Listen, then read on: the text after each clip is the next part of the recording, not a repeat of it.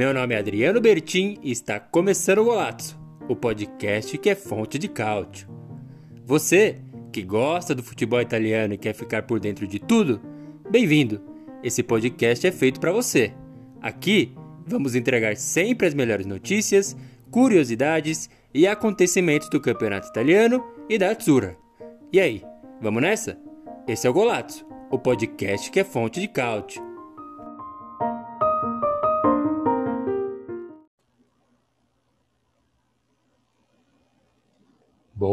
Boa, muito boa! Sejam muito bem-vindos ao Golazzo, o podcast que é fonte de cálcio. Eu sou Adriano, o criador do Golazzo. Se você está ouvindo aqui pela primeira vez pelo Spotify, saiba que esse conteúdo também está lá no YouTube. Se está no YouTube, sabe, saiba que está lá no Spotify também disponível para você escutar. E independente da, da plataforma que você está é, consumindo esse, esse conteúdo, saiba que a gente tem o nosso blog lá, o golazzo.com.br, onde tudo começou. É, o nosso site que a gente deposita todas as notícias, tabelas, curiosidades. Então, acesse o golazzo.com.br. Eu sou Adriano Bertin, o responsável por criar o Golazzo, dar o start. E eu nunca estou sozinho aqui no nosso podcast, se você está ouvindo a primeira vez. Então, muito prazer. E tem ele também, o nosso repórter lá do Canadá, o André Moreira. E aí, André, como é que tá a vida aí no Canadá? Ah, agora tá uma delícia. Estamos aí agora só curtindo com aquela temporadinha de final de ano aqui no, nos países aqui do norte, fica aquela maravilha nas ruas, todo mundo de férias, né? Não, não vi ninguém cantarolando músicas natalinas ainda, mas espero que vejam porque é sensacional. Mas estamos aí agora, né? Num período de se dedicar ao golaço. Finalmente. né? Voltar com tudo aí pra cima do golaço. Falar aquelas merda que estão. Eu sei que tem gente com saudade. São muitos. São, são aqueles introvertidos. Mas eu sei que são muitos. Estão com saudade e estamos de volta aí. É isso aí. Para você que está escutando a gente pela primeira vez ou vendo a gente pela primeira vez, a gente sempre procura gravar aí os podcasts depois de cada rodada.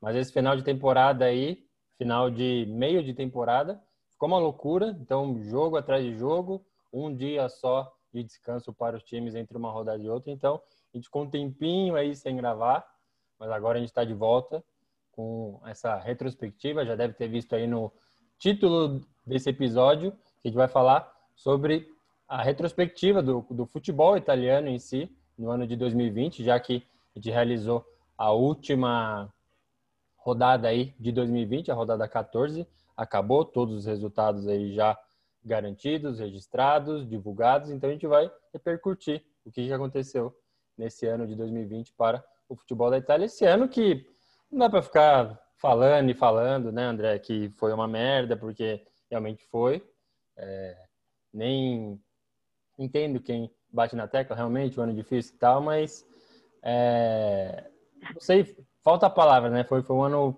cansado, ruim em todos os aspectos. Acho que a gente gosta do, do futebol aqui, mas ao mesmo tempo parece que não é suficiente, né? É um ano bem desgastado, assim, e desgostoso também. Ah, sim, foi um, um ano perdido praticamente em qualquer tipo de em qualquer campo que a gente fale, né? Talvez alguns aí tenham dado algum tipo de sorte, mudado alguma coisa na vida, mas a gente sabe que no geral a sensação que dá é que o ano veio igual um caminhão e passou por cima da cabeça de todo mundo aí. A gente não entendeu até agora o que está acontecendo em quase nada você pegar de exemplo só o campeonato italiano, não sei se a temporada passada ou atual que está jogando, que é um jogo atrás do outro, uma bagunça, um bololô. Se você jogar para o campo do Brasil, ainda é uma bagunça maior ainda. Aquela coisinha gostosa que está acontecendo aí que vai até fevereiro. Bom, enfim, não assim a gente tenta se agarrar naquelas coisas de positivas que aconteceram no ano, que não foram muitas, mas o Golaço é um um site que está com otimista, né? Então, é sorriso na cara e é isso daí agora. A gente deixa a parte negativa pro Maquecato quando a gente for comentar. É exatamente isso, André. E aí, antes da gente já partir para as nossas pautas, ou a pauta, que é justamente a retrospectiva do, do campeonato, a gente deixa o convite lá para acionar e nos seguir nas redes sociais, o arroba blogolazzo, em todas as redes sociais, especialmente no Instagram. A gente posta sempre a programação do dia, onde vai passar cada jogo, quais serão os jogos do dia. Então, logo de manhã já está toda a programação devidamente publicada nos stories, então fica o convite. E por falar em Instagram, acho que a gente tem que mencionar e agradecer todo mundo que acompanha o Golatos aí, a minha mãe, a sua mãe, né, André? Então, e mais um pessoalzinho aí, mas especialmente um, um cara chamado Wagner Maximiliano, que mandou uma mensagem no direct aí do Instagram, perguntando se o podcast estava parado, deu uma conferida ali, viu que a última publicação era justamente a retrospectiva da Itália em 2020. Ah, e você vai gostar. Eu gostei também. O nome do perfil dele é Wagner SCCP. Você sabe que isso, significa, né? Esporte Clube Corinthians Paulista. Vamos! Fanático. Falou que já está seguindo a gente no Spotify e está ansioso para escutar esse conteúdo aqui que já está saindo. Já saiu, na verdade, né? Mas acho que um fortíssimo abraço ao Wagner, é muito legal ler esse tipo de coisa. É, isso aí. Boa Wagner e vai Corinthians. é, é isso aí. Depois dessa não tem o que fazer. A gente vai lá para começar logo o programa nesse clima maneiraço aí que o André e o Wagner propiciaram para a gente aí. Então, vamos lá para as nossas pautas do episódio de hoje.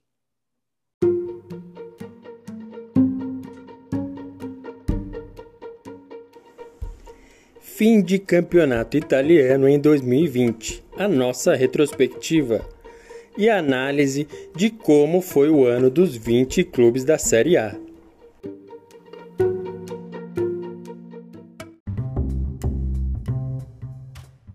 Muito bem, então antes de partir lá para classificação do campeonato italiano, a gente vai começar pela classificação, né? a gente fala dos resultados. Então, quais foram os resultados da última rodada do Campeonato Italiano em 2020, a rodada 14, começou no dia 22 de dezembro com o jogo Crotone 2, Parma 1. Vamos comentar rapidamente cada um aqui, André, e depois a gente já parte para a retrospectiva. Então, o Crotone conseguiu a segunda vitória no campeonato, estava em último lugar e não está mais. Está um certo time aí de Turim, da cor Grená. Uh. É, ele, ele mesmo.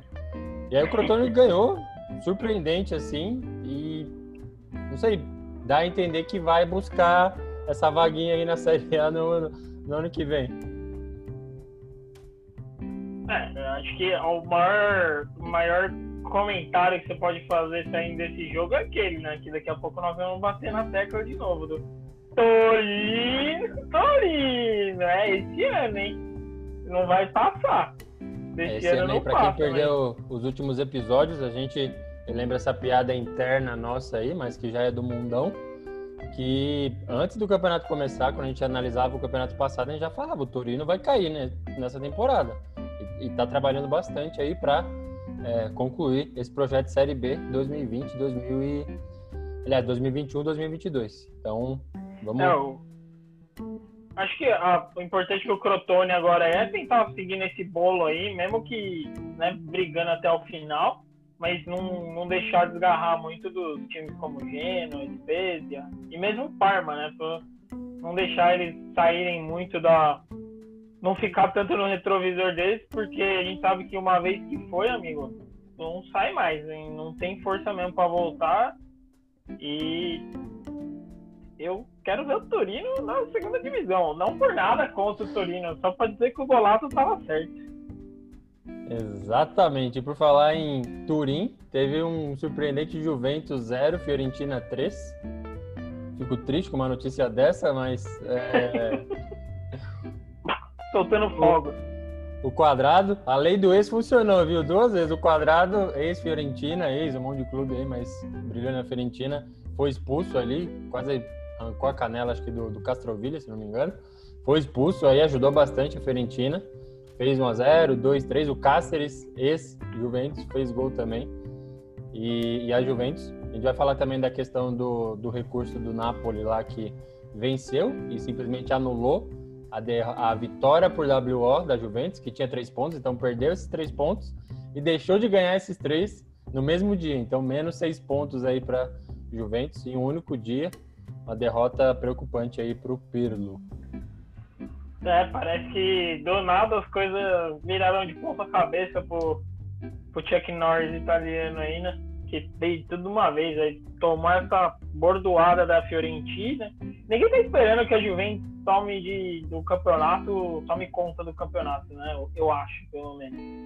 Mas assim, não pega bem tomar um 3 a 0 da Fiorentina e ainda agora perdeu mais 3 pontos aí, então segura a bomba aí, Perlão da Massa. É, para quem, pra quem não sabe, não chega a ser considerado um clássico com o nome de Derby, Derby della Madonnina, Derby della Santa Mena, Derby della não sei das quantas. mas é um jogo com muita rivalidade, assim. Talvez a Juventus tenha a Inter e o Torino como rivais, mas a Fiorentina tem a Juventus como uma grande rival, assim. E aí foi a primeira vitória no comando do Prandelli e ainda tirou a invencibilidade da Juventus, que agora é só o Milan tá invicto na temporada. Prandelli que foi contratação pedida do Golato aí, né? Entrou em contato com a diretoria, eles atenderam e tá aí, né? É, dá tempo agora pro menino que o resultado vem. Não, assim, vestindo a camisa da modéstia, dá para fazer o comparativo com Mauro César, Jorge Jesus, fora Belão. E a gente, porra, fora Iaquine traz o Prandelli, assim, foi uma situação parecida. Mas vamos ver. Oh, o Prandelli perdeu acho que os quatro jogos que, que fez na estreia. Eu falei, mano, fiz merda, velho. Os caras vão, vão me matar no grupo da Fiorentina lá. Mas vamos ver. É, isso agora as coisas melhoram. E aí já no dia 23, teve os é, outros oito jogos que fecharam a rodada 14. Então o primeiro foi Elas Verona 1, Inter 2. A Inter correu o risco do empate ali, venceu e até os 90 minutos do jogo do Milan, a Inter ia ser a campeã de inverno, que é o nome dado para o time que termina na frente ao final do ano. Só que aí o, o Theo Hernandes lá arrumou um gol no último minuto e o Milan terminou aí o ano na liderança. Deus sabe quando foi a última vez que isso aconteceu, mas aí a Inter segue firme no projeto O que restou do ano. É, já, acho que já tinha gente saindo na, nas ruas de Milão para comemorar o, campeão de inverno aí e acabou tendo que voltar para casa, porque tá difícil comemorar qualquer coisa o torcedor do Inter aí. Da Inter, mas é pelo menos está viva, né? Acho que, é, acho que é a maior quem realmente tem obrigação no campeonato italiano de de mostrar que é o time da, da Itália mesmo, acho que é a Inter, porque vem nessa expectativa já há muito tempo e é quem teoricamente se prepara, né? Toda temporada é aquela que tenta montar o elenco, mas tem sempre um negócio que ah, eu não sei. Eu sou suspeito para falar da Inter, gosto muito. E eu só tô esperando quando que eles vão decepcionar mais uma vez. Né? Já decepcionaram bastante essa temporada já. Acho que o problema da Inter é, é exatamente isso. Quando tá perdendo, a gente espera que vai perder, e quando tá ganhando, a gente espera que vai dar algum problema, porque tem sido essa uhum. a trajetória do time, mas conseguiu vencer e tá colado no Milan aí, lá no topo. Teve também um Bolonha 2, Atalanta 2, um jogo de meio de tabela, apesar da Atalanta estar na Champions League, estar nas, nas oitavas, vai pegar o Real Madrid. E o Bolonha ali também, o quanto antes se afastar da zona de rebaixamento igual na temporada passada, melhor. 2 a 2 ok, né? Acho que destaque é. para os dois gols do Muriel, que adora fazer gol no campeonato italiano, esse cara. Ele é muito bom. A Atalanta anda bem. Né? Uma montanha russa de emoções aqui também. Acho que talvez tenha acabado a magia da Atalanta. Passar por, por um Real Madrid, eu quero. Essa eu quero ver. Possível. Mas tá.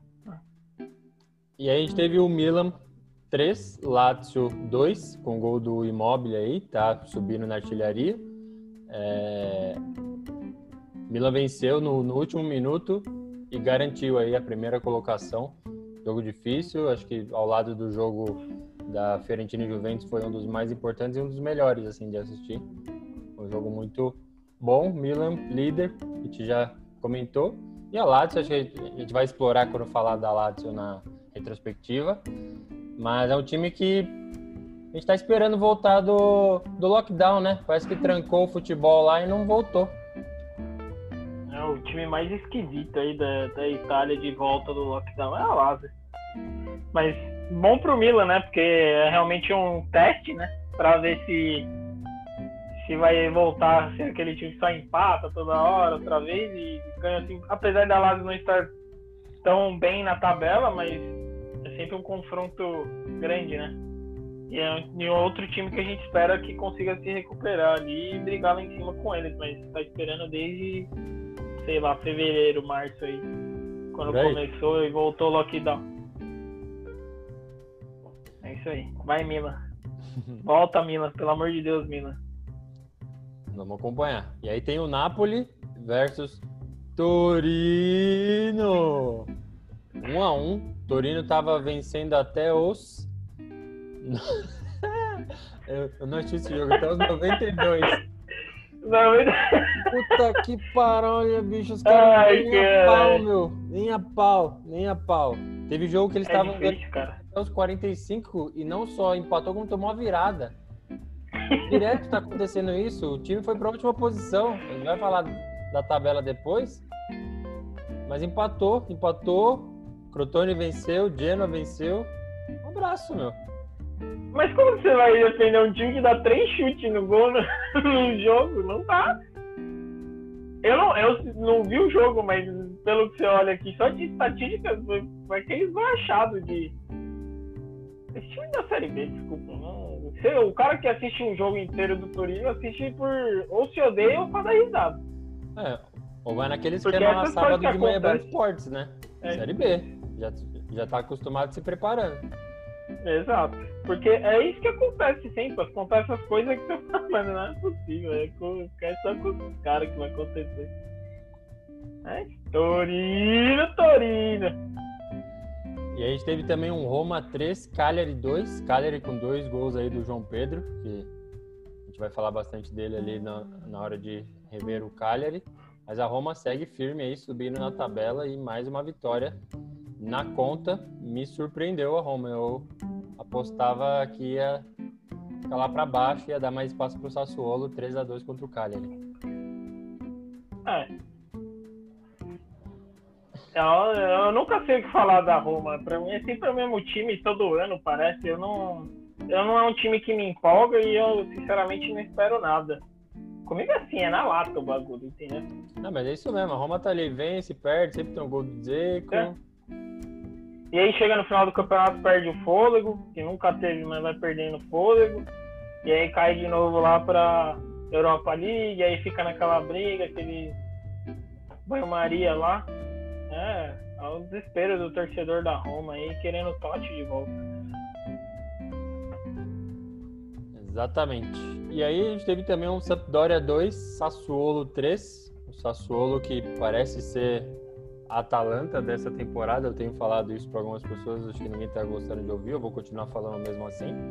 Porque, porque, porque foda-se, né? E realmente parece mesmo. É, ficou um tempo aí no começo do, do campeonato, André, sem o Caputo e sem o Berardi.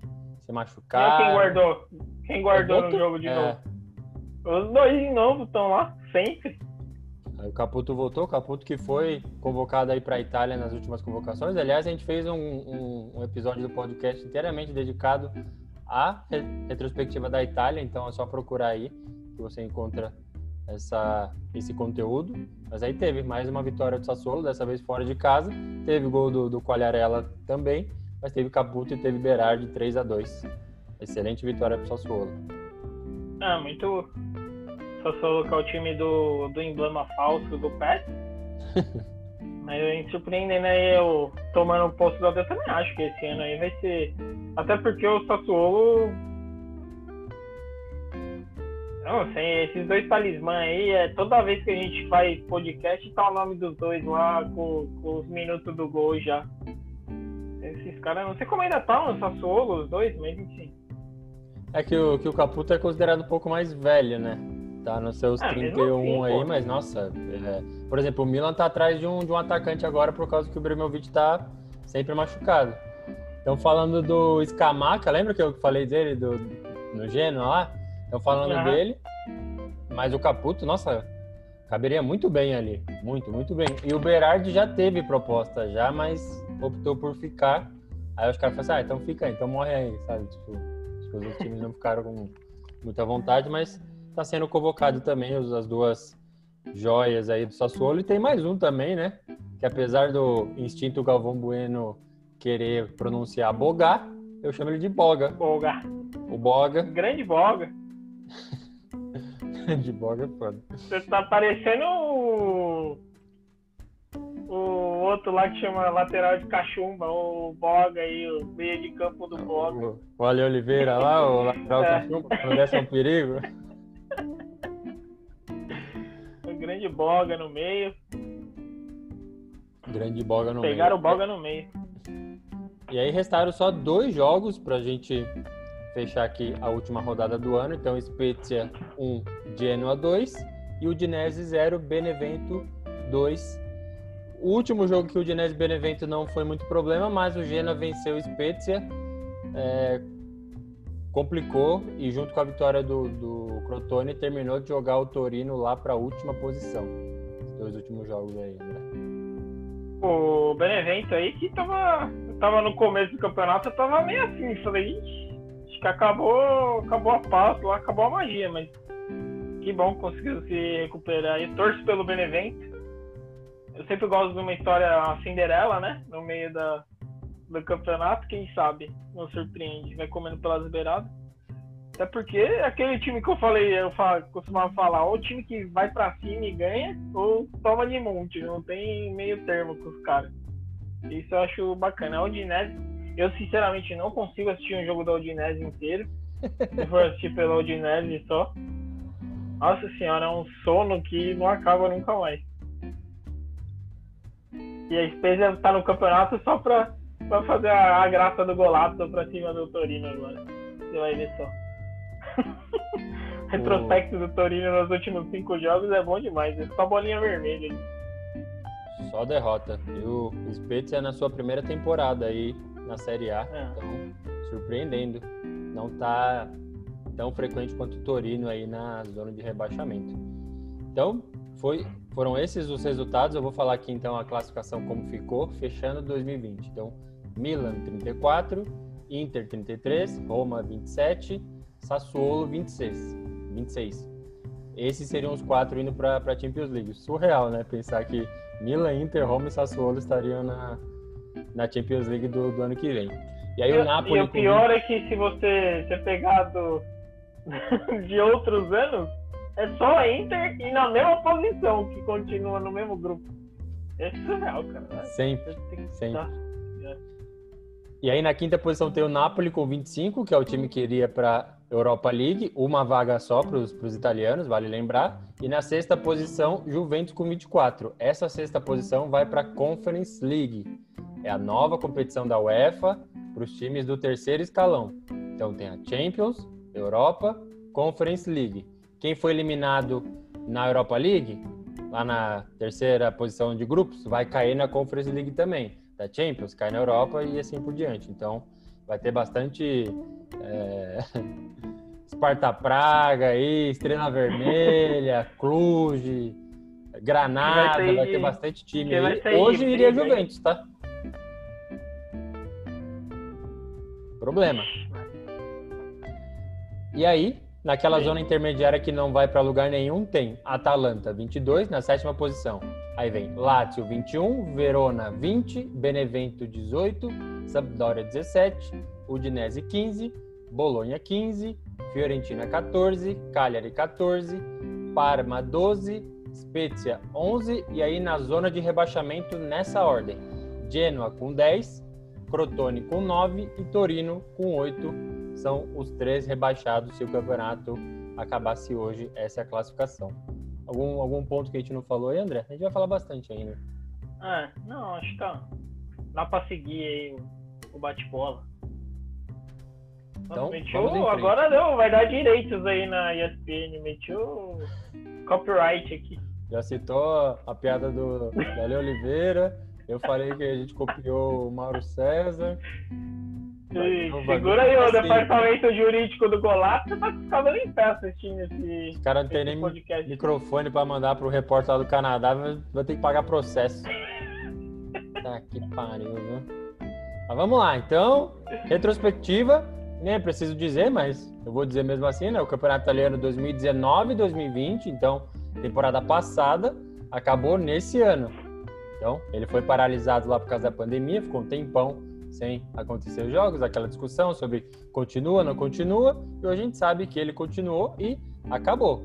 Então, e para os times, o ano foi bom ou, ou foi ruim? Para descobrir, a gente vai aqui comentar time a time, lembrando a campanha na temporada passada, que novamente, é sempre bom lembrar, acabou nesse ano, acabou lá para.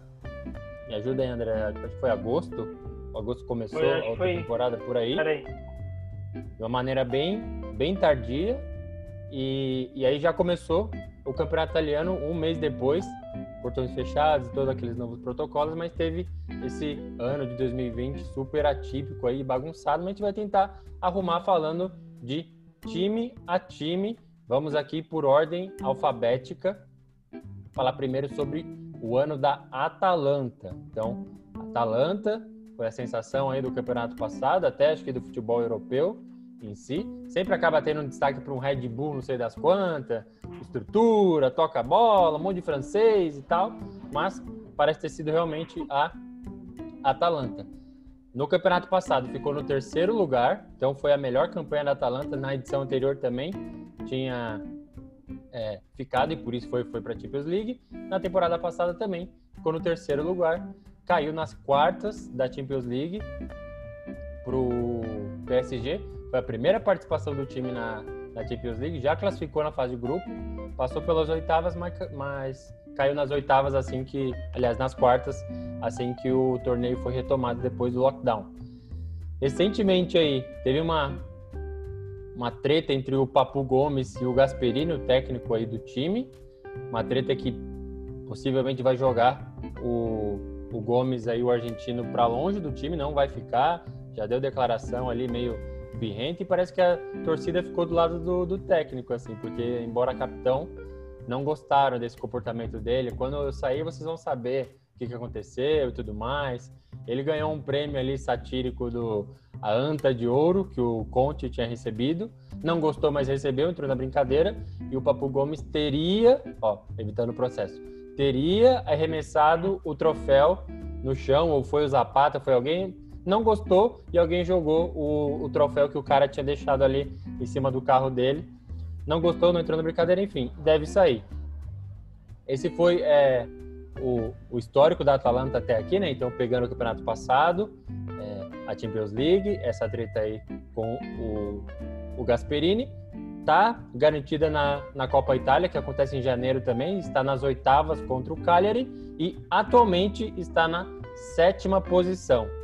Esse foi um resumo aí dos, dos, dos, pontos principais da Atalanta que acho que é o que você falou, né, André? Deixou de ser a sensação, deixou de ser aquela uh, magia que a gente se acostumou, um ataque de meter goleada em todo mundo. A gente tem até um post lá no nosso Instagram, o blogolazzo, que, que destaca as goleadas feitas na, na temporada passada, mas não tem acontecido. Mesmo assim, conseguiu é, classificar na, na Champions League. Em segundo lugar, no grupo que tinha Liverpool e, e Ajax também. Então, parece que tá assim, né? Tá caindo. É. é, e perdeu, por mais que tenha sido a briga e tudo mais, perder o Papo Gomes é, um, é uma perda gigantesca pro time, né? Como do futebol mesmo. Mas acho que todos os times, assim, principalmente esses que são montados com esse monte de jogador que ninguém nunca ouviu falar, e aí do nada o time puf, explode, chega naquela hora que dá uma desgastada no próprio elenco, né? Alguns querendo ir para clubes maiores. É, eu acho que é até natural isso. E ano passado o Atalanta teve momentos no campeonato que se ganhasse, passaria em pontos, passaria em pontos a Juventus e tal. Então acho que ano passado foi realmente o ápice do, do time, né? Do, do elenco atual, que já faltou, né?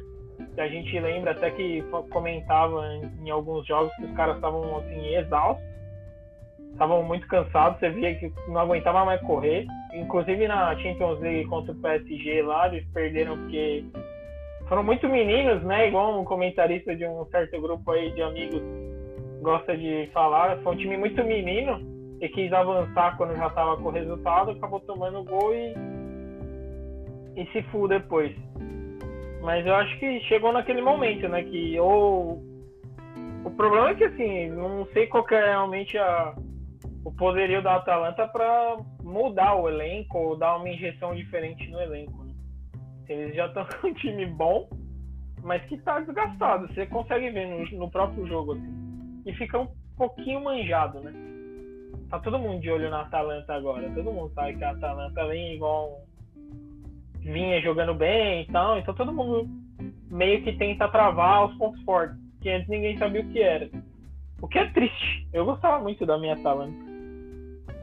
Sim, é, acho que era até fácil de tipo, escolher para jogar no, no FIFA aí, um time muito, muito bom.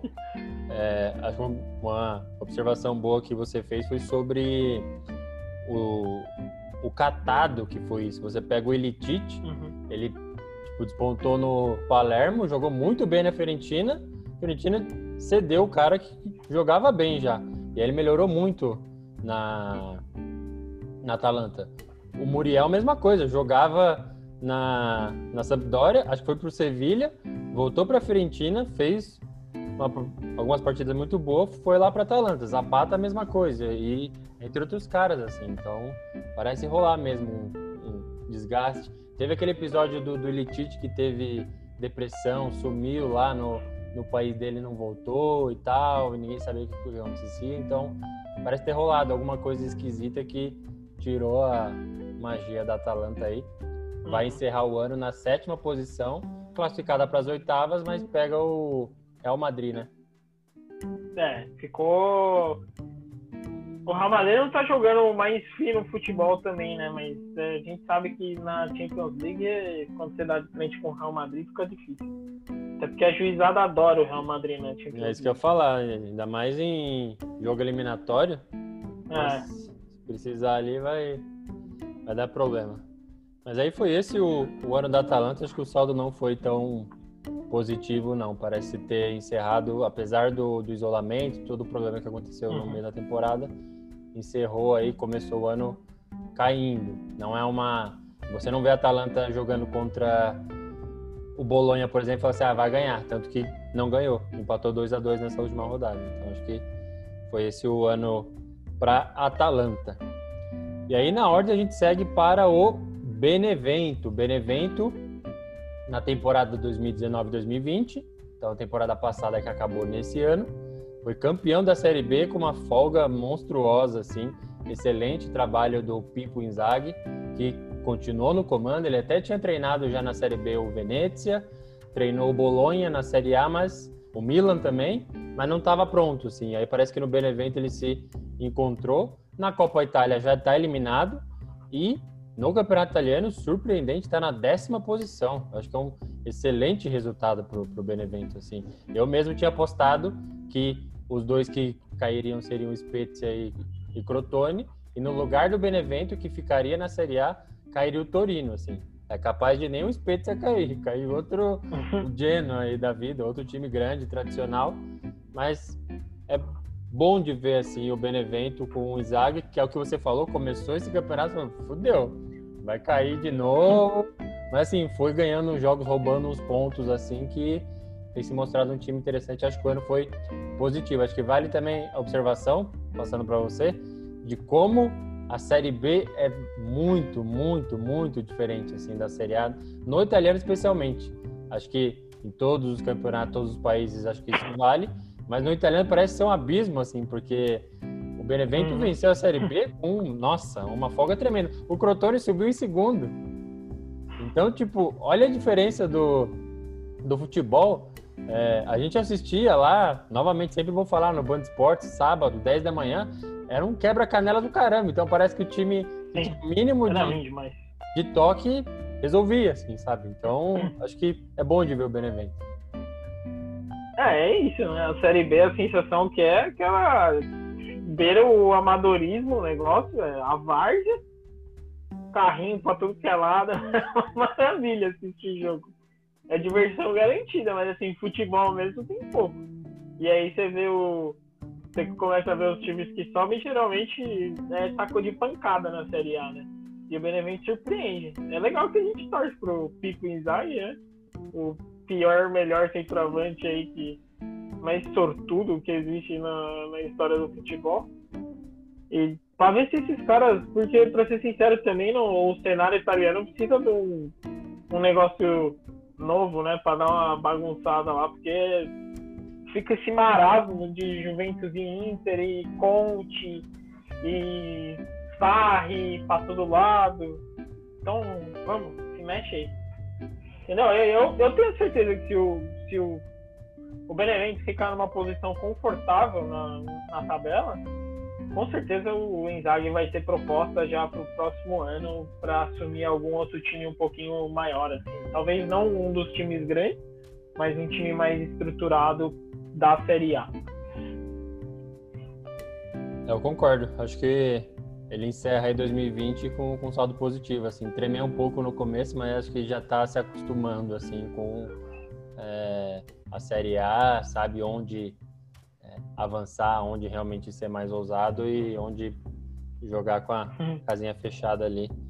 O Benevento. E aí a gente falou que ele treinou o Bolonha, então o próximo é o Bolonha, que repete uma, uma temporada é, já feita, já vista antes na, em 2019 2020, então ficou em 12 lugar na temporada passada.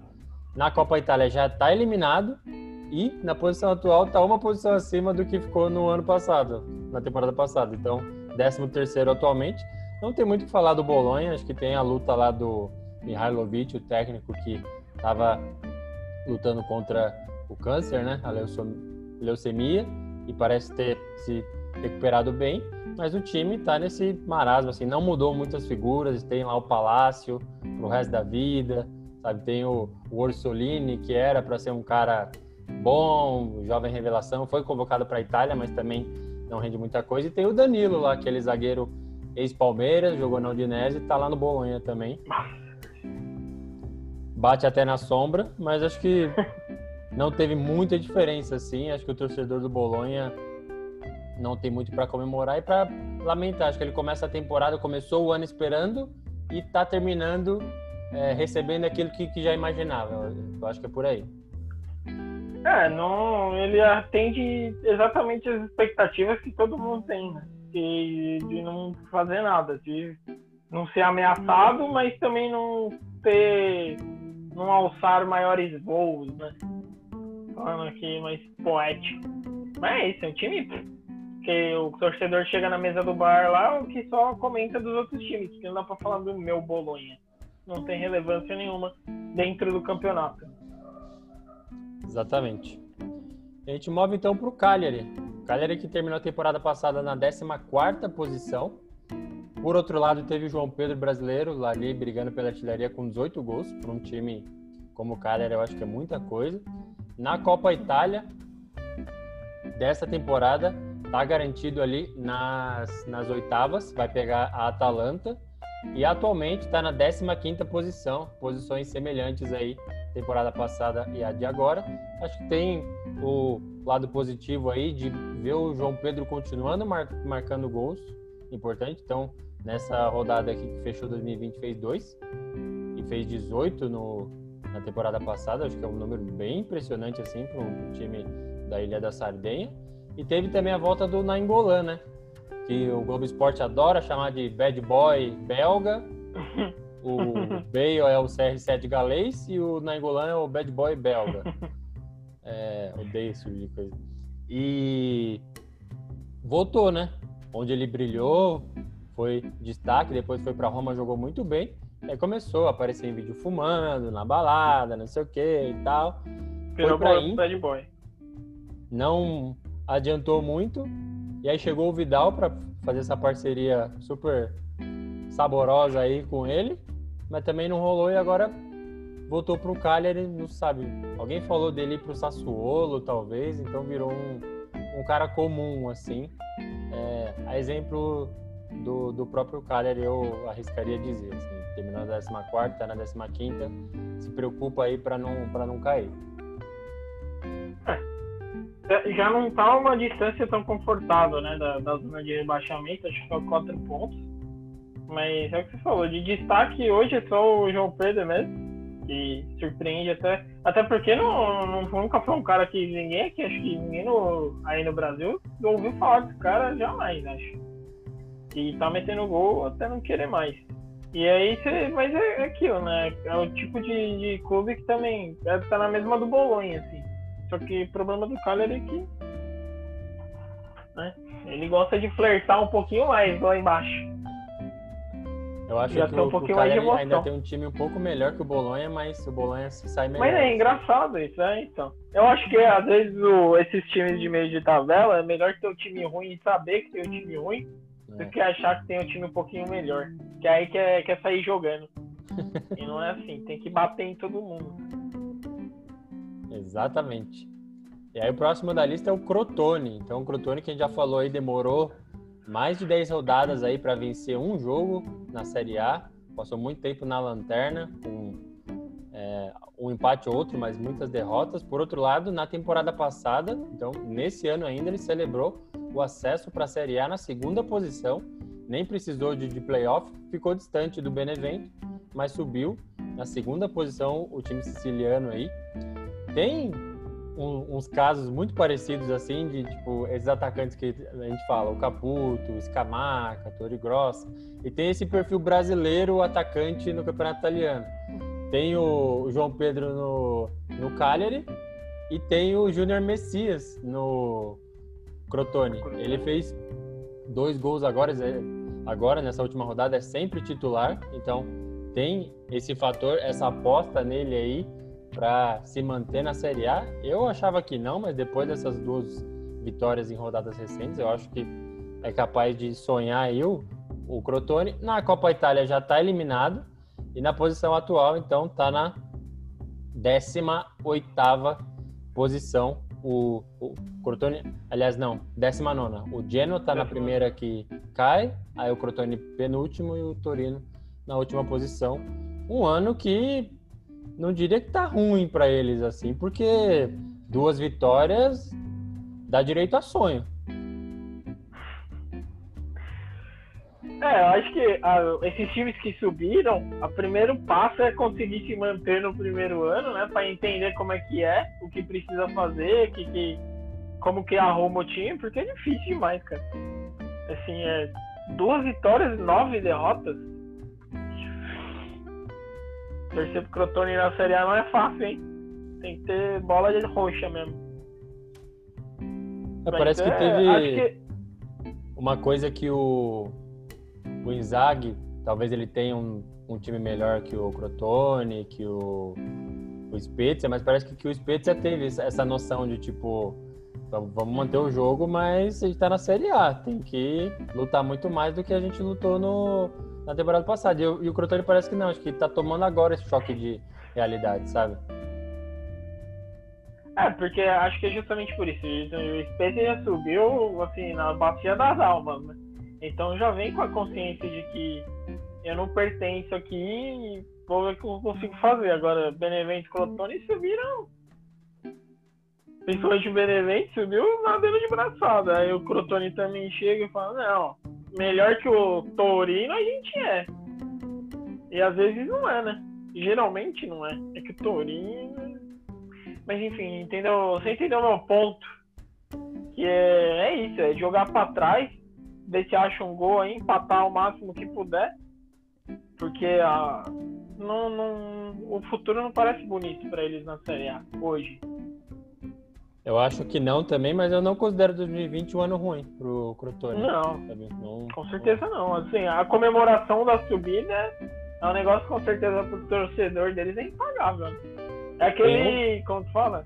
Fica naquela do Ceará lá, que comemora todo ano que sobe e aí cai, beleza, caiu. Aí sobe e é aquela festa, aí cai, beleza, aí sobe e fica nessa. Tem uma coisa que acho que o todos os times sentiram, mas assim, especialmente esses três que subiram, é o fato de não ter a torcida. Acho que deu uma porque era o momento de curtir, né, a Série A, porque Sim. teve festa é de, é. de acesso, apesar que já estava no isolamento.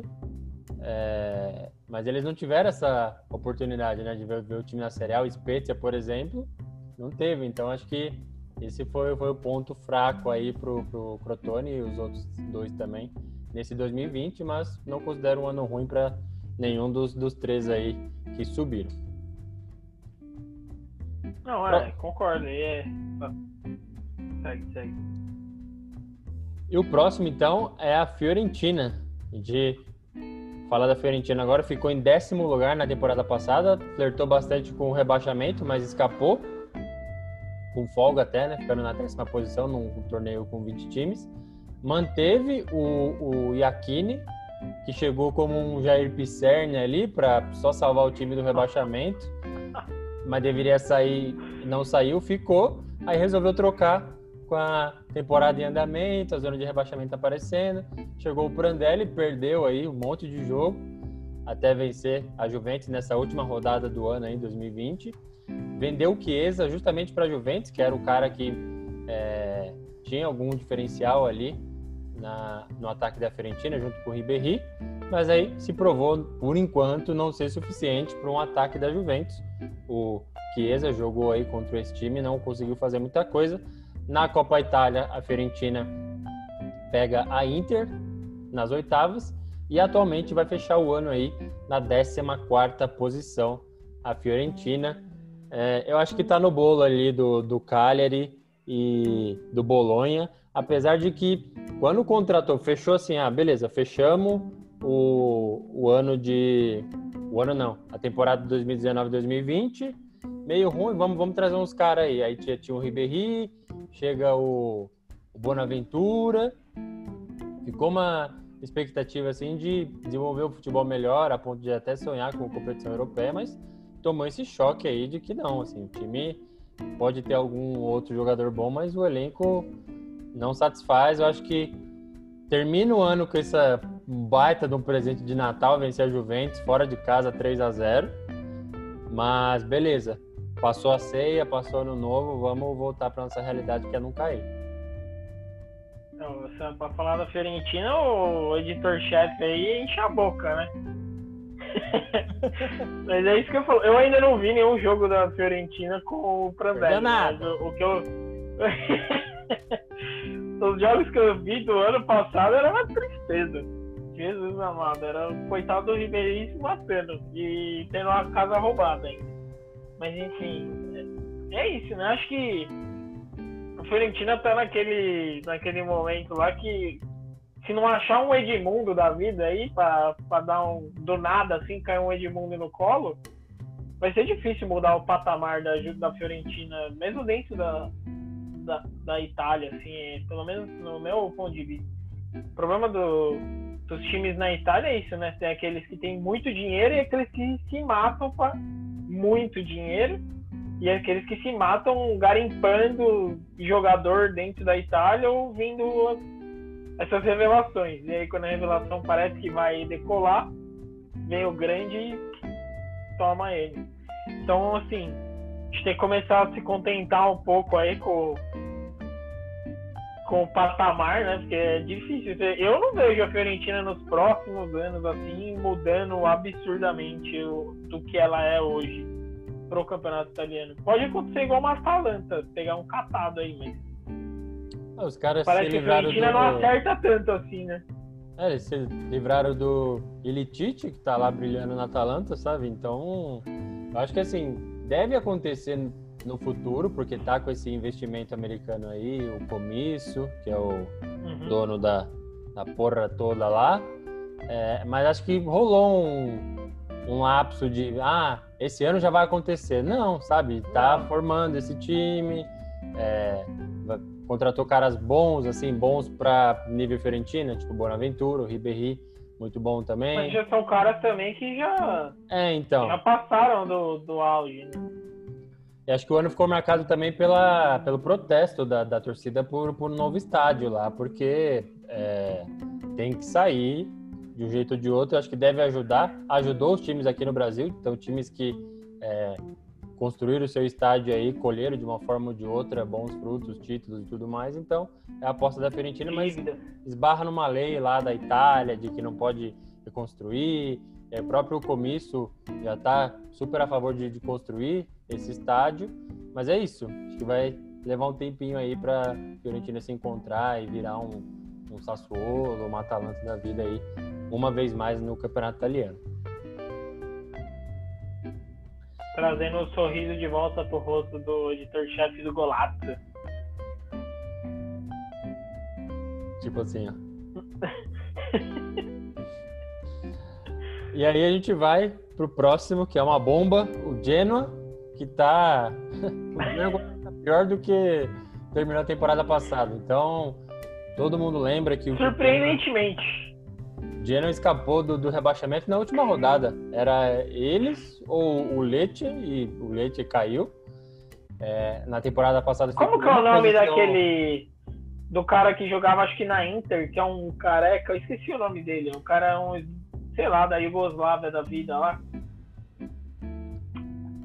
Porra, esqueci o nome do cara. É, eu acho que é aquele ano passado ele investiu de fazer gol, por isso que o Genoa não caiu. Calma aí que eu vou lembrar o nome desse senhor. Ele jogava pelo Genoa? Não, eu lembro que ele era da Inter e aí hoje ele tá no Genoa. É velho já. Ah, o Pandev. Isso. Não é? É o Pandev. Esse cara começou a meter gol pra caramba no passado, no é. final do campeonato, mas. Nossa senhora. Ai, meu Genoa. Ele que salvou. O, o time terminou na 17 posição, uma acima da zona de rebaixamento. Já trocou o técnico agora, então já tem uma receita de bolo aí para cair.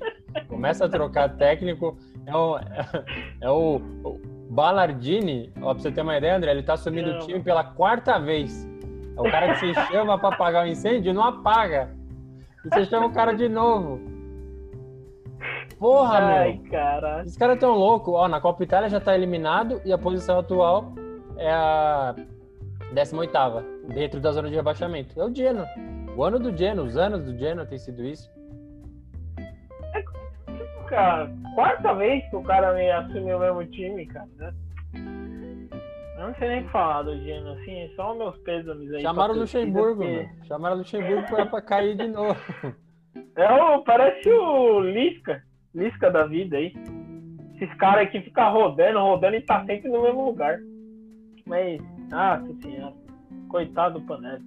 É, o ano bem ruim aí pro, pro Genoa, então terminou escapando da zona de rebaixamento por um triz ali e, e agora começa, já a temporada começa não, né? Já tá na 14 rodada aí dentro da zona de rebaixamento, tem o Pandev, tem o, o Scamaca no ataque, mas não tem sido suficiente. Assim, é um time que é, tem tudo para cair. O ano foi bem ruim. A temporada passada foi bem ruim para o Genoa e tá na inércia aí. Vamos, vamos aguardar para ver o que, que, será do Genoa. A gente move para um dos destaques aqui da nossa retrospectiva, que é a Inter. Terminou a temporada passada na segunda colocação. Muita gente comemorou isso, porque ficou um ponto só atrás da Juventus, mas a gente sempre bate na tecla aqui, é jornalismo, verdade. Juventus não jogou as últimas três rodadas, tinha seus nove pontos ali de diferença, praticamente isso, e não jogou, perdeu ali os últimos jogos sem cerimônia nenhuma. Então, foi por isso que a Inter terminou em segundo lugar, um ponto atrás da Juventus, que foi a campeã da temporada passada. Caiu na terceira posição da fase de grupos da da Champions League passada, não essa agora que está em curso, a passada, foi para a Europa League, chegou na final e perdeu para o Sevilha. Então, Europa League e Sevilha deveria até rimar, porque Sevilha leva tudo. Contratou aí o Eriksen e o Vidal, se mostraram não eficientes, não renderam o que era esperado. Tanto que nessa Champions League, e aí já passando aí toda a linha do tempo, nessa Champions League. Vexame, última posição do grupo, nem para a Europa League foi. Na Copa Itália está nas oitavas, vai pegar a Fiorentina. E a posição atual do campeonato italiano é a segunda posição. Acho que você matou a pau, André, quando você falou de que vem lá Inter na linha do tempo, aí cai, beleza, e repete. E aí faz isso. É isso, é Inter. É, e tudo isso que você falou é só uma coisa negativa e a preocupação do nosso, do nosso centroavante é o rating dele no, no FIFA. É a nota que ele tem no FIFA. É, assim, é, um, é, um, é um time que eu realmente entendo. Para mim, o Conte já tinha que ter saído já. Já ano passado, acabou tempo... Não, temporada passada acabou, é tchau. Muda tudo isso aí, que esses caras não vão jogar com esse maluco. O Eriksen é o cara que entra para dar letra, para dar toque de. dar aquele cruzamento que, com as pernas trocadas, mas também não joga bola. Fala, fala, fala, mas não joga bola quando entra também. Assim, é um time que eu, sinceramente, eu não, eu não gosto de assistir, nunca gostei de ver time do Conte jogar, mas é aquilo, tá sempre nessa aí. A gente sempre fica naquela, ah, agora, agora, colou no Milan, hein? Colou no Milan. E nós vamos estar no final da temporada falando colou no Milan. Tá colada no Milan, ou tá colada na Roma, ou no cacete do Sassuolo, pode ser, mas a gente sabe que vai estar lá em segundo e terceiro. Que é impressionante, cara, quando quando a Inter tem as coisas na mão para decidir, os caras não decidem. Não decidem. Assim, não tem um cara que, quando você assiste o jogo, que você vê que ele tenta tomar conta. Você vê o Lukaku perdendo o gol, tirando o gol, igual ele fez na Champions League, ó. Entendeu? Sim. Difícil. Ser torcedor da Inter é difícil. Porque os caras são muito apaixonados e são cegos porque o que esse, esse, bando de jogador aí com nome, os que não tem tanto nome são os que jogam bola lá no meio campo e tal. Esses caras jogam bola. Mas assim, Lukaku pra mim, Lukaku, Eric, Vidal, cara. Nossa senhora. Vidal é o pior de todos mesmo, é. Como é que você chega na temporada como reforço ao Vidal no meio campo? Pelo amor de Deus, você tá, tá querendo voltar pro futebol de 25 anos atrás com um cara desse. Não dá horroroso. Sim, é, é triste. Para quem gosta da Inter, é, é triste. Eu nunca fui muito fã, mas. Mas não tenho um problema em falar se fosse boa também. É, eu acho que. É. a, a retrospectiva da Inter é isso aí. Começa ou termina a temporada bem e aí vai, passa o vexame na Champions League. Eu acho que você falou é verdade. Caiu na terceira posição, foi para a Europa League tchau, sabe? Não é objetivo, não é, é, permitido que a Inter passe por isso. Tchau pro Conte. Ah, não, vamos lá que acho que dá para piorar esse vexame. E deu. Quarta, quarto lugar agora num grupo com o Shakhtar Donetsk. Quem que era o grupo? Então, quem que era o grupo? Real Madrid, Borussia Mönchengladbach, é, Shakhtar Donetsk e, e Internacional. Shakhtar Donetsk. Então, não é, não é um grupo. Marlos, Tyson, é, é assim, é vexame, totalmente vexame. O Shakhtar não disputa futebol de, de qualidade na Ucrânia para ser um time que vai botar medo em qualquer um. Já, e aquele Shakhtar de molecada brasileira que jogava muita bola também, não existe, porque só tem um brasileiro ruim de bola lá agora também, os velhos.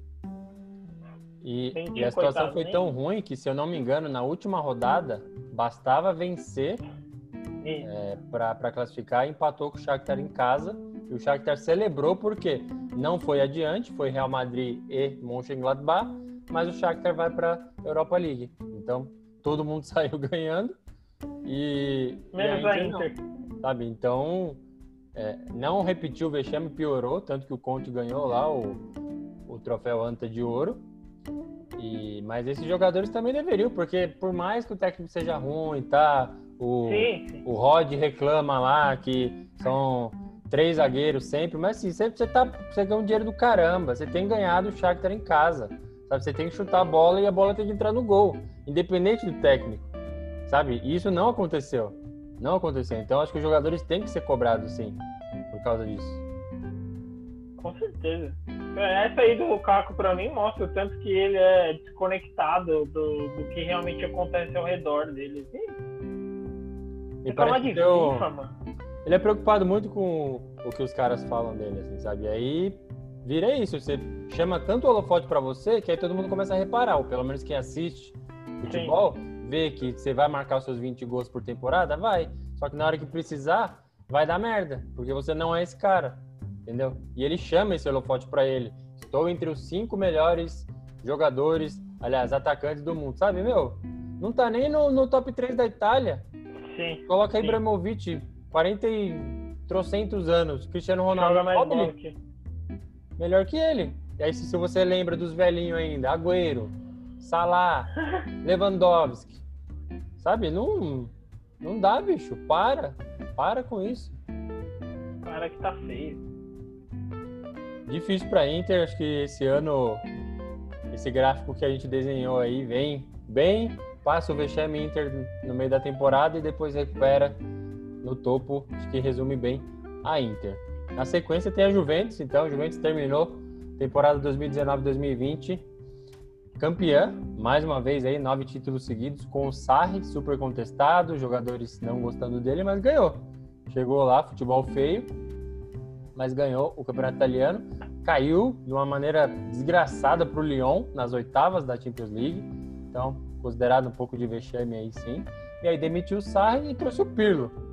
O Pirlo, por sua vez, autorizou a vinda de Morata, mandou o Higuaín embora, mandou o Douglas Costa também embora, aceitou a transferência lá e ficou com uns cabeça de bagra ali. Se classificou em primeiro no grupo que tinha o Barça na Champions League, agora falando já dessa temporada, e vai pegar o Porto nas oitavas, deu, deu sorte aí.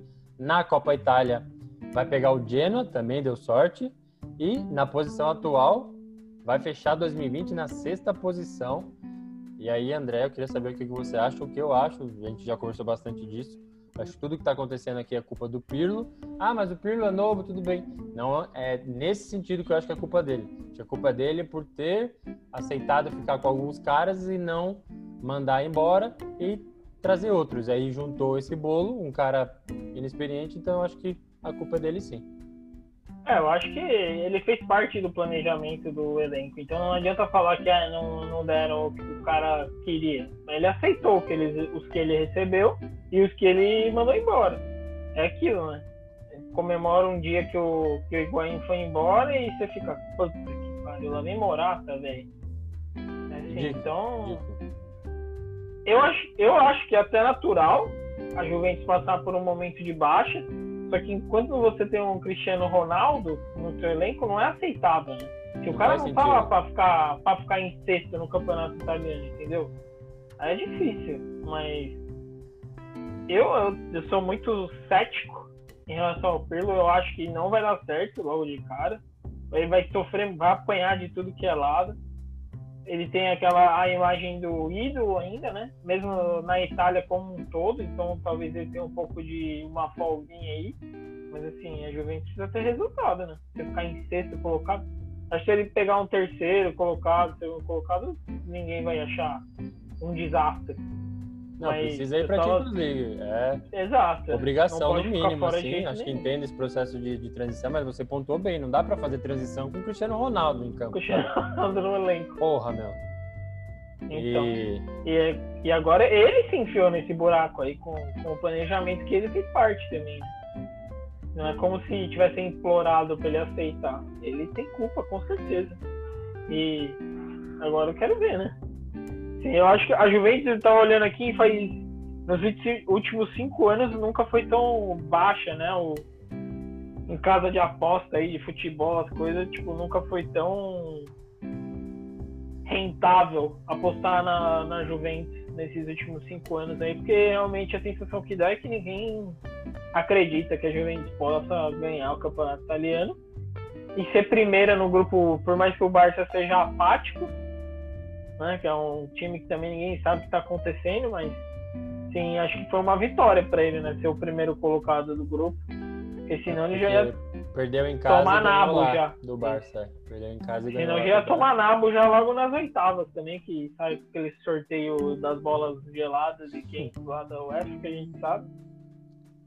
É, só para dar é, um nome aos bullies aqui dos, dos caras que sinceramente eu não não vejo porque o Pirlo manteve. Apesar que, que a gente tem que aceitar de que assim, o Soares foi fazer exame de italiano lá em Peru, deu aquele problema lá de fraudaram o exame para ver se ele acelerava lá o visto.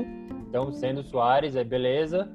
É, ah, o Pirlo pediu o Soares, quase fechou, deu esse problema, aí abafaram, tiveram que trazer o Morata, sabe? Então, fica com o, o Higuaín, sabe? Acho que só trocaram porque o Morata corre mais para marcar, mas sinceramente não vejo ele em condições de vestir a camisa da Juventus para ganhar títulos expressivos.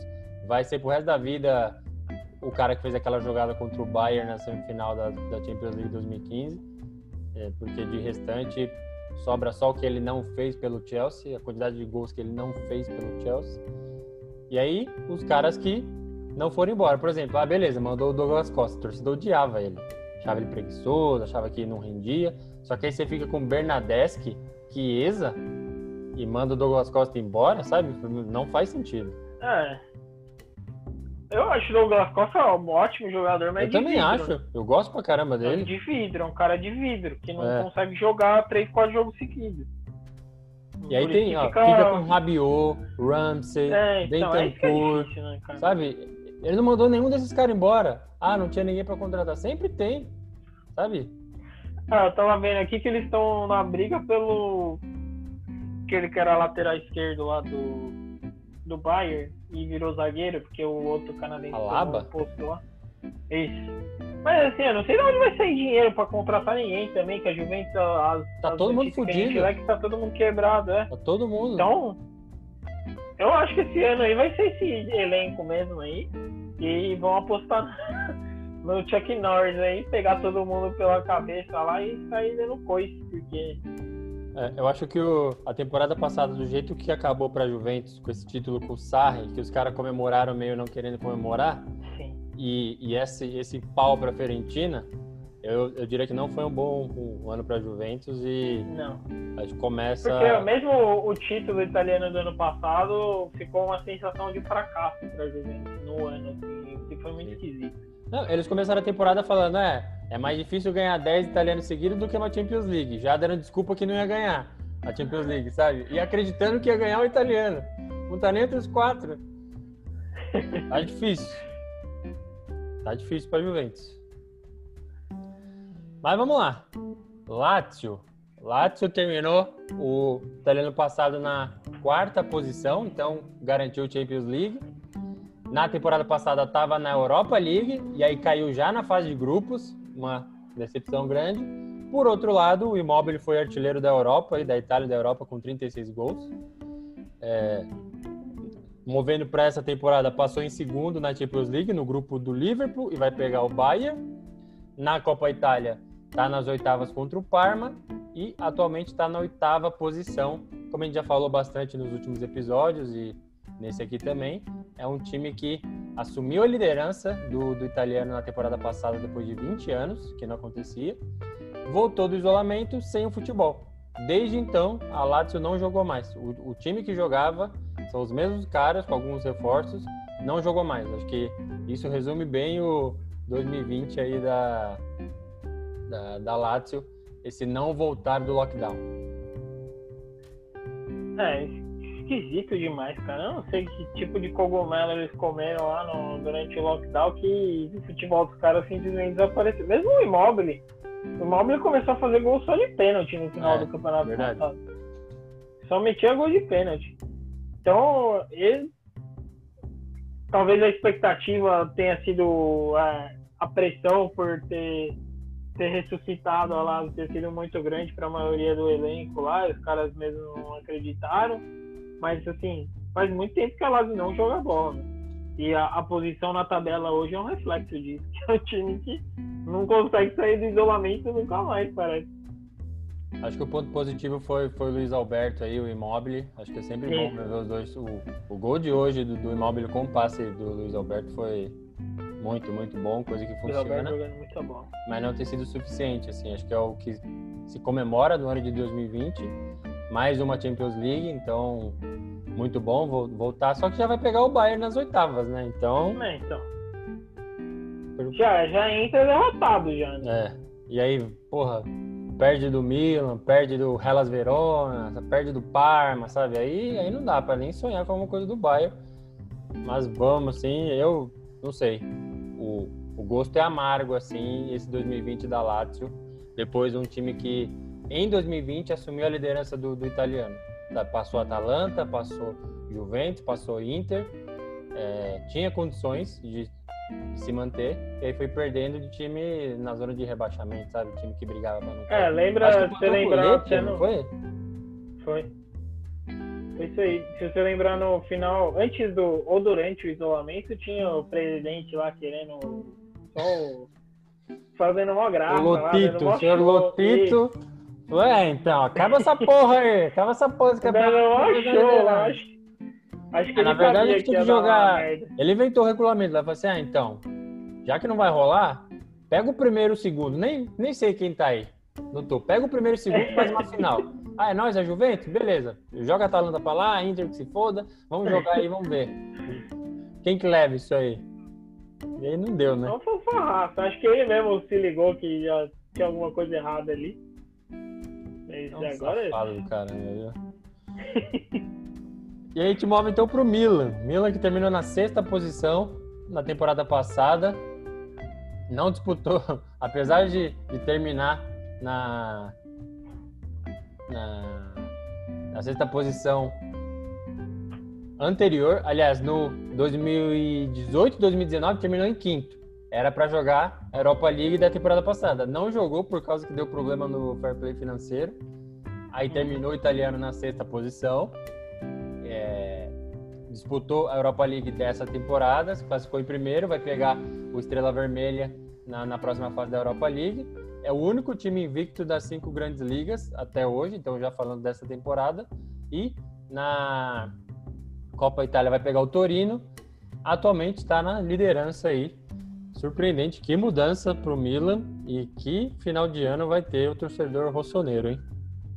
É, alguém deu a água da Lazio pro Milan e a água do Milan pra Lazio lá na, na hora do lockdown, porque o, o time voltou, nossa senhora, aquele Tchalinhanoglu lá, Tchalinhanoglu, voltou jogando uma bola voltou jogando uma bola absurda. Ele, Ibrahimovic, parece que ele tinha 18 anos de novo, metendo gol direto e com toda aquela amarra dele. E assim, eu, eu gosto de ver o Milan vivo de novo, né? É um clube que faz falta, acho que até no cenário italiano mesmo tava, tinha se apequenado, né? No campeonato, porque você quase não escuta mais falar e até os caras de jogadores brasileiros aqui, geralmente, que a gente vendia, coisa tipo Kaká, o Rivaldo, assim, aí tava vendendo Paquetá, quem que é o. Puta, teve um outro horroroso também que foi pro Milan que falou, meu Deus, o cara não Do joga Flamengo, nem esqueci o nome dele, acho que é sei qual Andrade. Vai fazer o que no, no Flamengo, no Milan, pô? E assim, é, é legal de ver, né? E pelo menos acho que uma Champions League esse ano pega. Sim. E se, se dá um, um negócio aí, se Ibrahimovic for tudo isso mesmo aí que ele tá mostrando, acho que, que morde esse título aí. E eu acho que seria muito legal pra ver o renascimento dos caras, porque faz tempo. E nem sei qual foi o último time do Milan que deu um. que deu um gás assim. Talvez o último campeão tenha sido com o Balotelli lá, não? Não, foi, foi antes ainda. Acho que tinha o Premovic, Cassano. Montou. Nossa, Cassano, gente. Montou um time assim, Robinho. Robinho se pisar na Itália. Robinho se pisar é, na Itália, tá louco.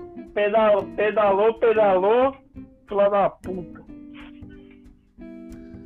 E, nossa, um, um ano muito bom, assim. Uh, a gente viveu aquela fase que o Milan ia trocar de, de treinador, ia mandar o Pioli embora, mas aí manteve. Sim, é. Eu fui contra a manutenção dele, uh, assumo.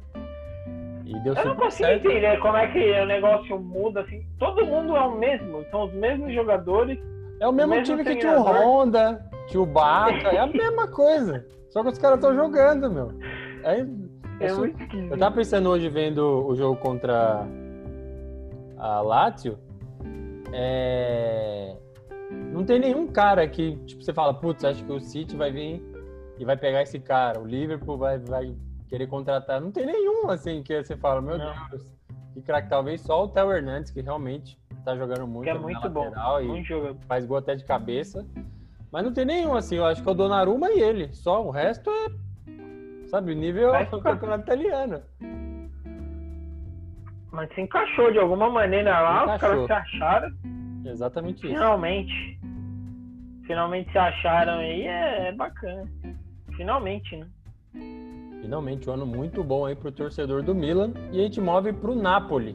Terminou na sétima posição na temporada 2019-2020. Foi campeão da Copa Itália. Passou em segundo aí no grupo do do Liverpool e foi eliminado pelo Barcelona temporada passada. Aí nessa temporada, uma vez mais na Champions League, passou em primeiro na Europa League e vai pegar o Granada na próxima fase. Na Copa Itália vai pegar o Empoli, o único participante aí das oitavas da Copa Itália que não está na primeira divisão e está na quinta posição do campeonato italiano. Acho que manteve ali o nível Gattuso de vontade, qualidade e disposição. Teve também, a gente tem que citar a perda aí do, do Maradona, ídolo do time. Acabou mudando o nome do estádio, de São Paulo para Diego Armando Maradona, mudou o nome do, do estádio em homenagem. Mas é um ano que se encerra, acho que do jeito que, que o torcedor esperava. O Gattuso deu um choque de realidade nos caras, falou nossa briga aqui é Europa League. E sendo que no ano anterior tinha brigado com é, Juventus para é, pelo título. Mas aí o Gattuso chegou e falou: não, a gente vai classificar para a Europa League, classificou e está brigando agora na Europa League, primeira posição. Acho que resume bem o ano do Napoli aí. É, isso ele tem de bom, né? Ele não é um cara que nem se ilude nem ilude os jogadores dele, né? Porque assim, de repente acontece do time começar a jogar e subir, mas assim, tem que ter consciência do que eles são, né? E se você assiste o jogo do Napoli, é aquilo, ganha um, mas perde outro, aí ganha outra. E, e oscila bastante. Mas vontade nunca falta pra esses caras. Até porque se faltar, amigo, no vestiário o chicote vai cantar lá com os caras. Eu não sou louco de tocar uma bola errada com o Gattuso assistindo. Passa de lado, caralho. Tá louco. Tem, tem uma coisa que a gente tem que, tem que destacar também, que foi esse recurso do Napoli. Então, na terceira é. rodada desse, dessa temporada, o time não viajou para o jogo contra a Juventus. Porque Pode até passar autoridades... aí, não. Pode até passar a Roma e o Sassuolo aí, né? Sim, as autoridades é, de saúde de Nápoles impediram o time de viajar para Turim para jogar e aí deu WO. E o Napoli, por não se apresentar, ainda foi punido, então perdeu de 3 a 0 o jogo e ainda perdeu um ponto. Entrou com recurso, anulou o WO e, e ainda recuperou esse um ponto. Então vai jogar contra a Juventus ainda. Então tem esse adendo aí nesse final de ano do Napoli. Comemoraram bastante assim esse recurso vencido aí. É, a gente tem que celebrar mesmo, porque é isso, o time na prática, não foi impedido de viajar. A autoridade falou assim: ó, tem dois caras aqui contaminados e você tem 23 que teve contato com ele. Eu vou precisar que você faça o isolamento desses 23. Se você quiser, você pode viajar, mas eles vão ter que estar isolados. Aí vai pôr cada um num Cinquecento lá da Fiat e mandar uhum. para Turim, sabe? Vai, vai dirigindo? Impossível. Sim, então ele foi proibido né? de jogar, né? É, e agora tem essa, né? Se de repente ganha aí o jogo, consegue pular para, se eu não estiver enganado, terceiro colocado. É isso aí. É isso.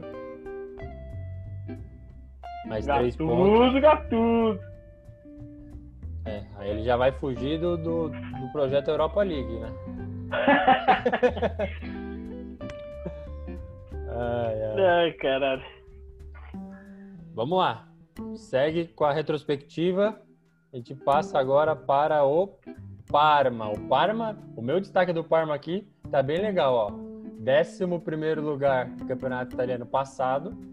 Gervinho, Copa Itália, oitavas contra Lazio e posição atual, 16. Esse é o destaque do, do Parma, a retrospectiva do time aí. É, claro, com uma veia humorística saltada aqui, mas acho que é isso mesmo, assim, o time está abaixo do que foi na temporada passada, que nem foi lá grande coisa, e é bola no Gervinho.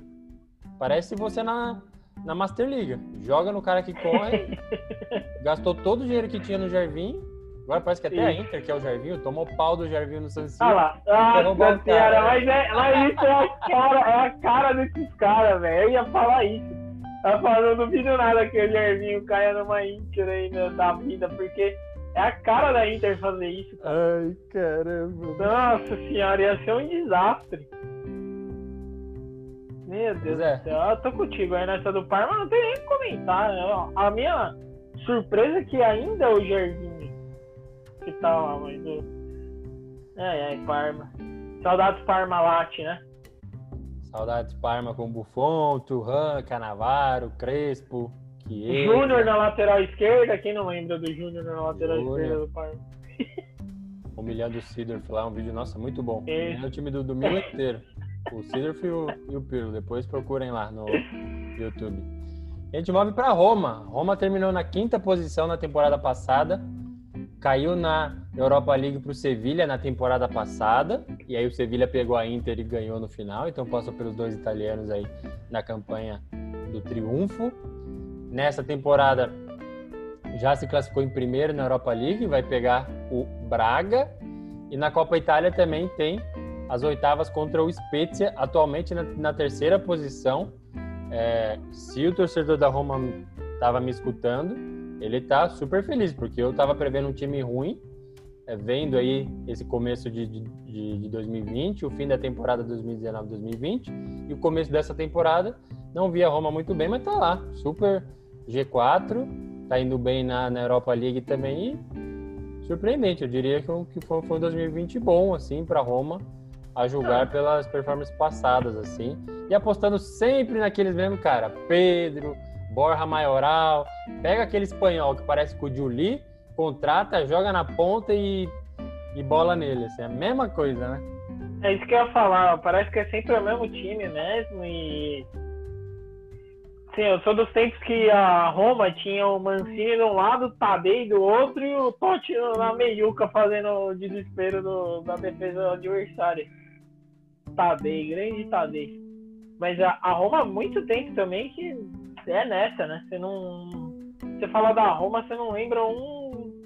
Você não sabe um jogador assim de cabeça que tá jogando na Roma, parece. Né? Tamanha é a irrelevância hoje no cenário. Um que é fácil de lembrar é o, é o goleiro, né? É o Paulo Lopes. Acho Mas que até assim. o o Dzeko, assim, teve, acho que, os seus melhores momentos. Ainda é muito bom, ainda gosto dele. Eu acho ele bom, bom jogador. Bom demais. Mas parece que todo ano ele tá naquela de que vai sair, vai sair, vai é. sair e fica. Vai pra então, Inter. Não sei qual é. E aí não sai. Mas eu gosto dele também. É... A Roma, eu vi a Roma passando pelo Sevilha na Europa League da temporada passada. E aí tomou um vareio de bola assim que não viu a cor da bola. Eu falei, será que o Sevilha realmente é muito bom e a Roma é muito ruim? Eu acho que as duas coisas. E aí, mesmo passando na primeira posição, eu fico com esse resquício dessa derrota aí pro Sevilha, nesse ano ainda, só que pela temporada passada, então é surpreendente. Acho que vai encerrar 2020 bem, mas com aquela, com aquela tensão, assim, eu já vi esse filme antes. Sim. É, é, parece todo né, a mesma coisa também na Roma, mesmo time, mesmo futebol jogado. Quem que é o treinador da Roma? O Fonseca. É um cara. Cri, cri. É. Não gosto dele não. Acho ele meio. sei lá. Sampdoria. Sampdoria Grande terminou... Samp dos uniformes bonitos. É, impossível fazer uma camisa feia a Sampdoria. Terminou na 15ª posição no campeonato italiano passado.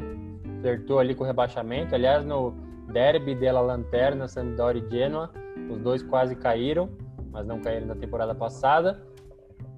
Tem o Ranieri lá no comando. Para quem não lembra, o Ranieri é o que ganhou aquele título histórico com o Leicester na Premier League. Voltou lá para a Itália, está com a Sampdoria na Copa Itália já está eliminado, então não vai jogar as oitavas. E está na 11 posição, uma campanha que parece um pouquinho melhor do que a da temporada passada, mas é aquilo: Bolonha, Cagliari, Fiorentina, Sampdoria, times históricos, tradicionais e de meio de tabela. Acho que isso resume uhum. o ano deles aí, André. É, é, o que você falou, né? A história dos times é sempre estar tá na, na metade da tabela, né? Fazer parte do campeonato, mas não ser nenhum diferencial. É, eu, não, eu, eu acho que aquele título do Ranieri foi um, um acidente assim absurdo. O time era muito bom, muito dedicado e tal.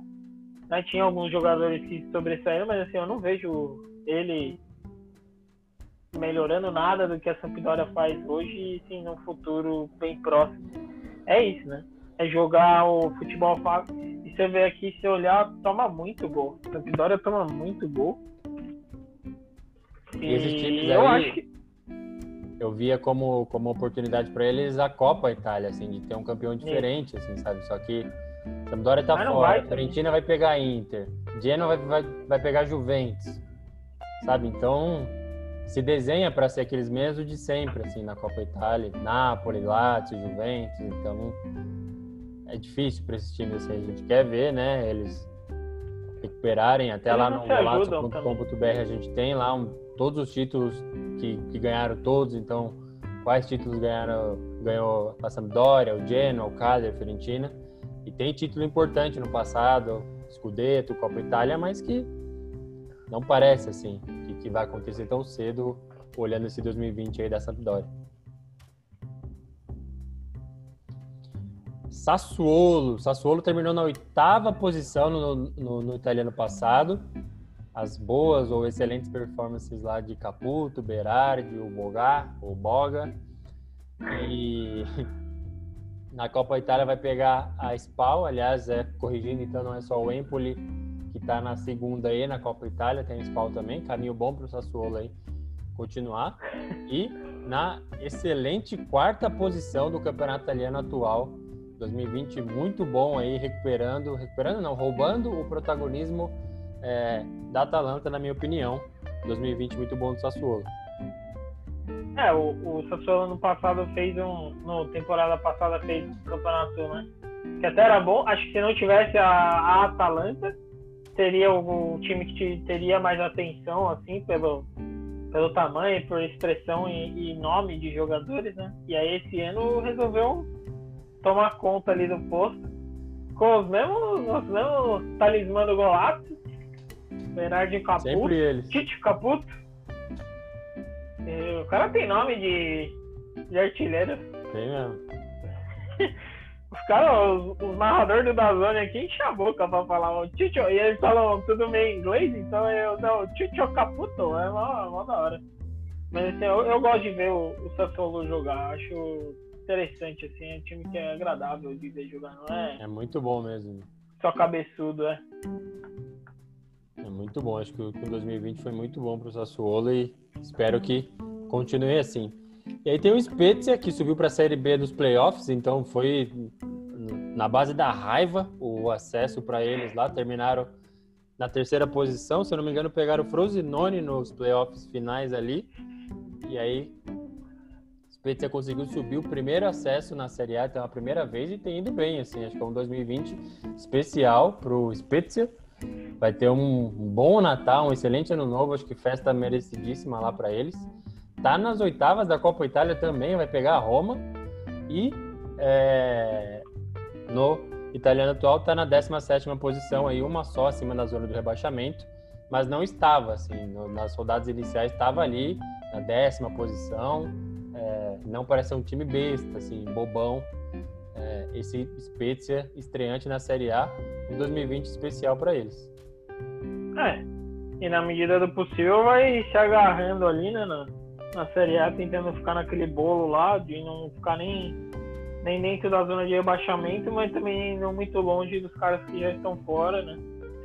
Mas é, é aquilo, né? Jogar para se manter na, na primeira divisão, porque a festa da última temporada, se se manter, vai ser a mesma coisa, né? Vai ser uma grande vitória. E quem sabe ainda não faz uma, uma graça na Copa Itália lá, pra...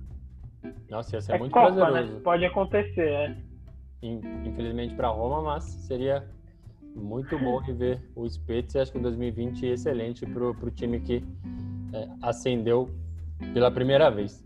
E aí, enchendo a boca para falar do próximo, Torino! 16 lugar no campeonato italiano passado, quase caiu. É... Ao mesmo tempo, Belotti, artilheiro, com 15 gols, não artilheiro do campeonato, mas um número muito bom de, muito bom de gols.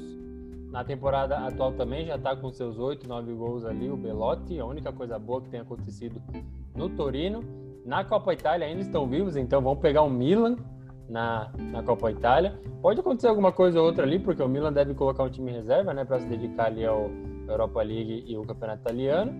E a posição atual, a gostosa lanterna, uma posição pro Torino. Maquecatsu, André. Ah, a gente falou bastante do Torino. Convido vocês a assistirem aí os últimos episódios, ouvirem também no, no Spotify, mas estava tava na, na, nossa análise de ser um ano péssimo pro, pro Torino e tem acontecido, né? Foi, na verdade, já tá no Bom. final do ano, foi, né? Ah, a última temporada foi grotesca, assim, foi muito ruim mesmo. O time é muito ruim, cara. É muito ruim. Eu não sei como ficou. Ficou na primeira divisão porque os outros eram piores. Mas assim, além de ser ruim, nada dá certo pros caras. Parece ser mal treinado também, bicho. Sim. Eu não sei como esse Belote consegue meter tanto gol ainda no time desse, cara. É assim. O time, quantos gols ele fez no ano? Você tem aí? Agora, nessa temporada? Ele tá com 9, eu acho. Só no, no então, italiano. Então, o time fez 22 no campeonato. Ele fez quase metade do gols. Então, cara, assim, é um, tá deve ser um desespero pro cara jogar num time desse, assim. Olha o cara que é o. que recebe todas as bolas e gosta de fazer isso, ele tá num desespero, que não dorme lá e fala, meu Deus do céu. Uma coisa engraçada do, do, do Belotti é que apesar de fazer esses 15 na temporada passada, já tá com 8 nessa, quando foi pela Itália, não gostei. Não tem nada. Não, não achei uma boa, não. É, eu acho que tem muito daquela também de na seleção não tem treino. Então é. o cara tá acostumado, o time joga para ele, né? A bola chega joga. redonda até demais. Ele tá acostumado com porrada. E o quê? Mandaram certinho a bola, o que, que eu faço agora? Aí nesse tempo ele. Dá merda, entendeu? Que ele vê os caras passando, vê os caras. É, toca a bola pra ele e volta pra receber, ele fala, nossa senhora. Ele desespera.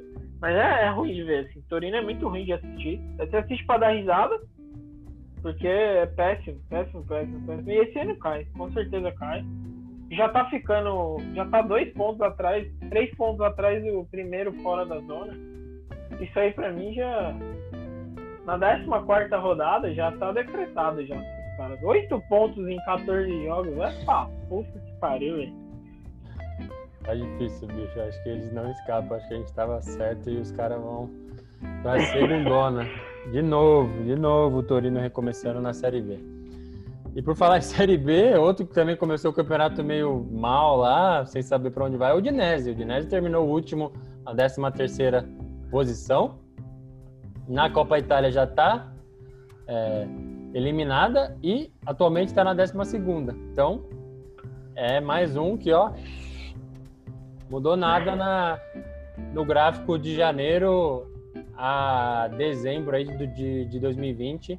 Tá no bolinho ali do Fiorentina, Cagliari. É um, é um time tão sem graça assim eu te falei, né? Que eu não vejo o jogo do Udinese até o fim. Nem e eu não aguento. Mas é um time tão sem graça que se a gente não tem a ordem alfabética, a gente esquece de discutir no, no retrospecto do, do campeonato. Os caras mudam o escudo ainda. Às vezes a gente, a gente perde os caras. Colocou um cinza esquisito ali. Sim, mano. Nossa senhora, coitado. Tem o Kevin Lasanha lá, mas nem ele tá jogando mais.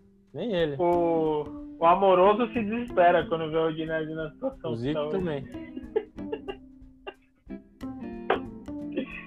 é, e por fim, a gente chega no Hellas Verona, ou só Verona, porque o rival Kievo Verona tá lá na Série B. Esse clássico que não acontece há um tempinho aí já também. A gente sente saudade.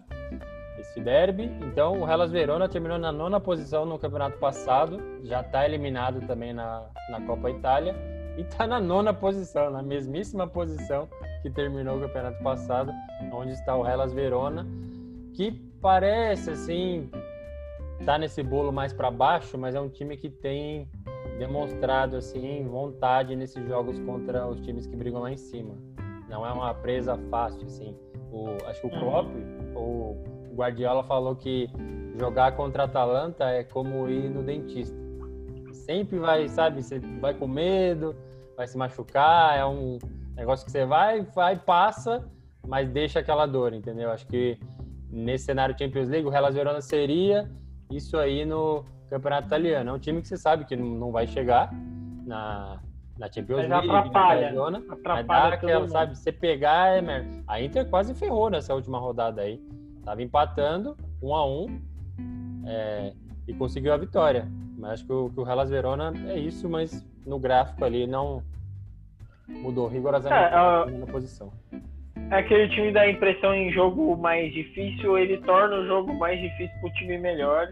Mas aí quando ele é o time que espera Ah, a vitória, não. consegue jogar, entendeu? Porque se tiver cinco vitórias, cinco empates, então fica sempre naquela mesmice, mas acho que também, mesmo o torcedor mais fanático aí do, do Verona não vai dizer que espera algo a mais do que o time tá Não, é, entregando. acho que não. Acho que eles viveram uma fase boa quando o Tony estava para se aposentar lá. Ele foi até artilheiro do, do campeonato, acho que com 19 gols, junto com o Ricardo, poucos gols naquela edição.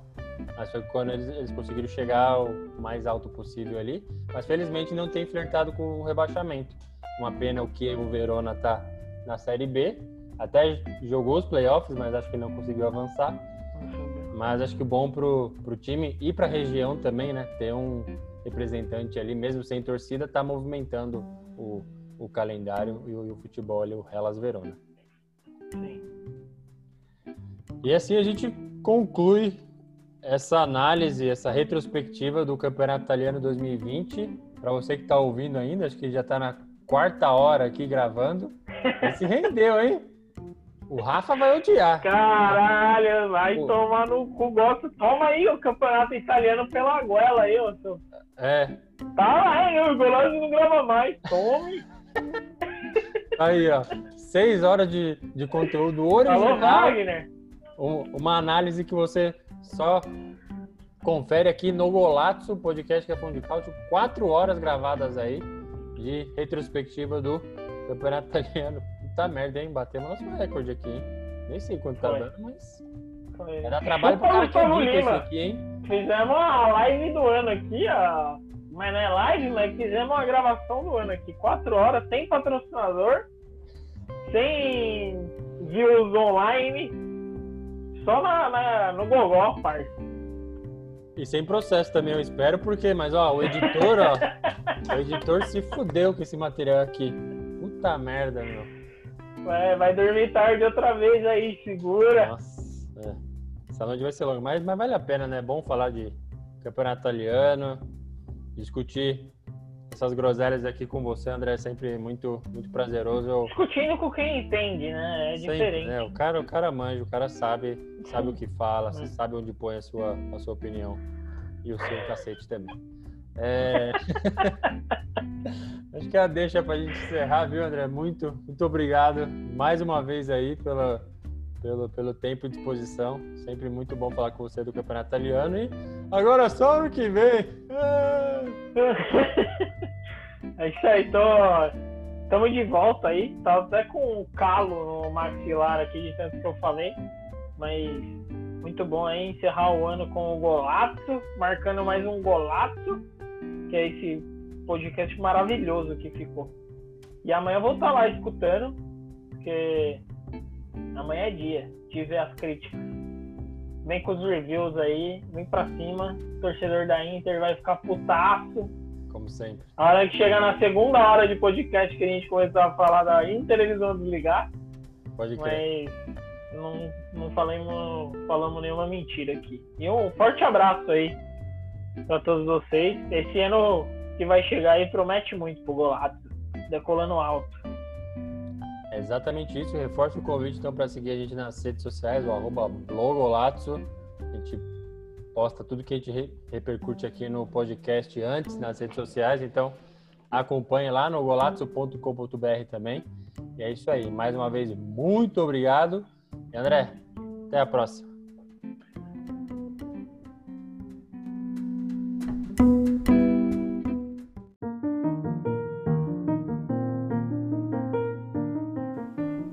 Você acaba de ouvir o Golato, o podcast que é fonte de cálcio, com apresentação, edição e produção de Adriano Bertin e comentários de André Moreira.